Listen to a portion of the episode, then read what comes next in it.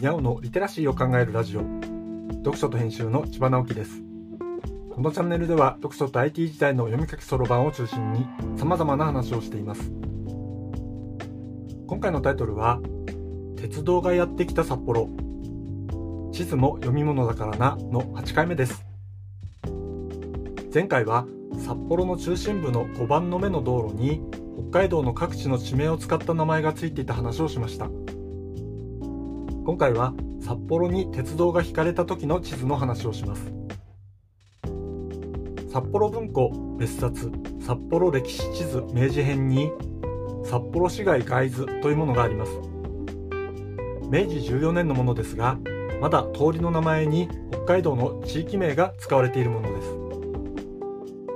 この地図では開拓使本町と農学校の演習場的な農学公園というのが書かれています。開拓使本町は今の北海道庁がある場所ですが今よりちょっと北に広い場所として描かれています。そして農学公園はその北側に広がっています。その間の部分に西の方から線路とおぼしき線が描かれています。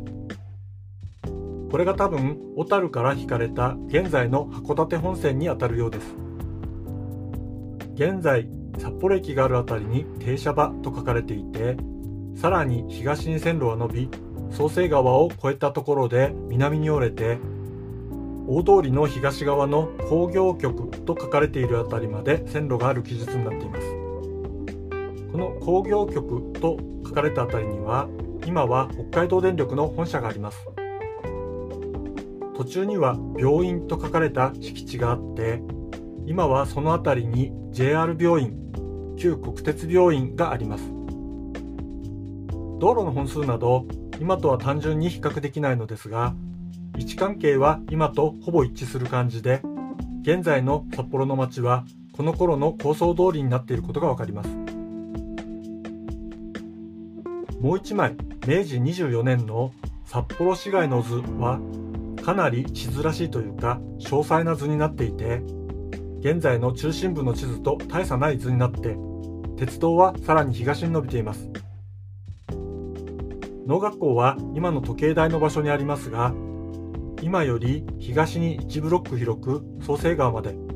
北に1ブロック広い敷地になっています。もう一つ現在のテレビ塔とその北側には砲兵館が書かれています。現在砲兵館は中島公園に移設されていますが当時は大通りの起点にあったんですね。